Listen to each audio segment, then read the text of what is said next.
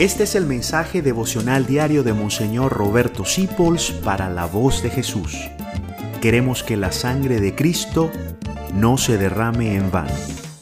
Paz y bien en nuestro Señor Jesucristo. Y vamos a hablar del pecado de los Reyes Magos. Ajá.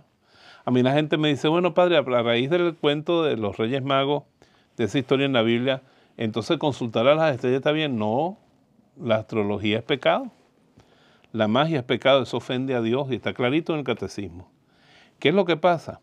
Que esos magos eran paganos, eran gente que vivía sin Dios.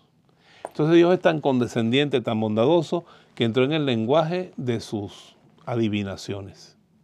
Y les dijo, van a ser el Mesías. Y se lo dijo con el lenguaje de las estrellas, que era lo que ellos entendían y lo que ellos hacían para comunicarse con sus dioses.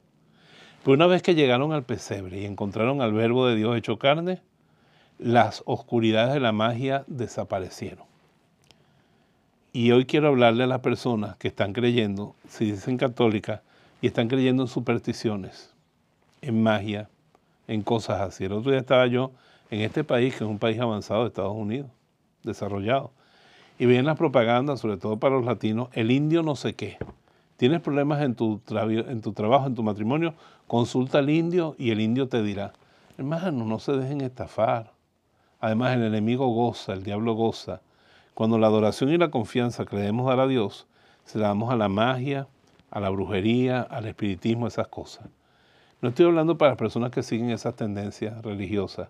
Tienen toda la libertad de hacerlo, pero nosotros los católicos, para nosotros es pecado consultar los astros, consultar a los muertos, consultar a los ángeles, el uso de energías, nada de eso. Nosotros somos cristianos.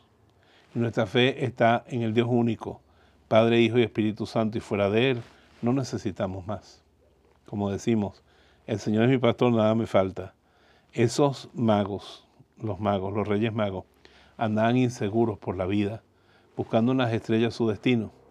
Pero una vez que encontraron a Jesús, dejaron todo eso y pudieron decir, el Señor es mi pastor, nada me falta. Y ahora los reyes son santos y están en la Catedral de Colonia y están en el cielo, porque abandonaron el camino de la magia y el esoterismo por el Jesús que dijo, yo soy el camino, la verdad y la vida.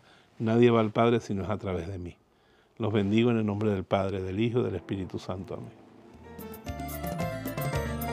Gracias por dejarnos acompañarte. Descubre más acerca de la voz de Jesús visitando www.lavozdejesús.org.be. Dios te bendiga rica y abundantemente.